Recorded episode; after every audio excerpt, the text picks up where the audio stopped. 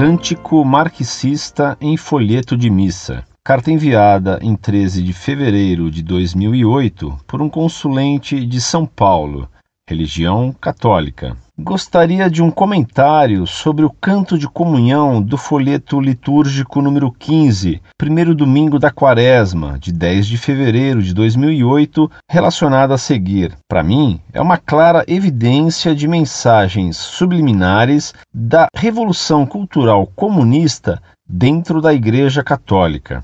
Obrigado. Segue o canto.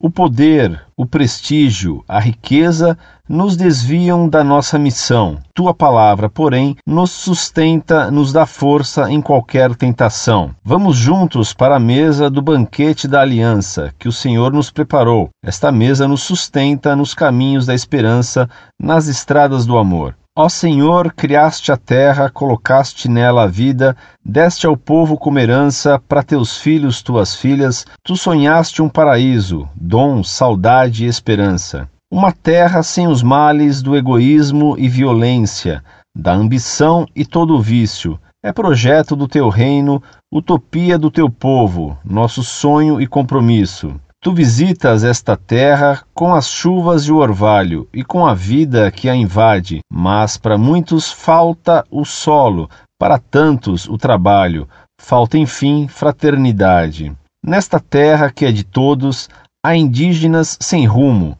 de nações já dizimadas, há sem terras e sem teto, sem saúde e sem escola, há pessoas mal amadas. Ó Jesus, a boa nova semeaste pelas casas, pelos campos e cidades, convocaste teus amigos para contigo construírem uma nova sociedade.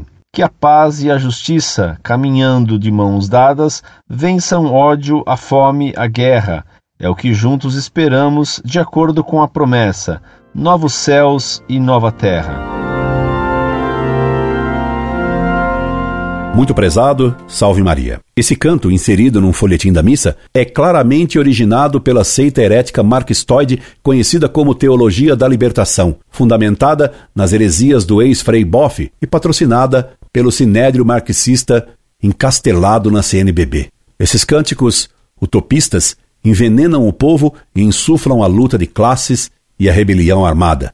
Ainda recentemente, Dom Sarracho, bispo de Presidente Prudente, declarou-se favorável à invasão de propriedades particulares no portal de Paranapanema. Pior ainda, esse bispo declarou que era preciso manter o clima de insegurança. Declarou que sabia que fazer isso era ir contra a lei, mas que era preciso para forçar o governo a fazer reforma agrária. Esse bispo é, então, um agitador comunista, confesso. Como um bispo pode fazer declarações desse jazz, afrontando a lei de Deus e a lei dos homens e nada acontece? Claro que um bispo que faz declarações revolucionárias e confessadamente criminosas, como essas, torna compreensível como é grande a penetração da heresia no alto clero de hoje. É de surpreender, então, que os bispos estejam resistindo ao moto próprio de Bento XVI, liberando a missa de sempre? Enquanto isso, há bispos que tentam proibir que eu faça palestras em locais públicos e civis. Que honra para Montfort. Incorde Jesus Semper, Orlando Fedeli.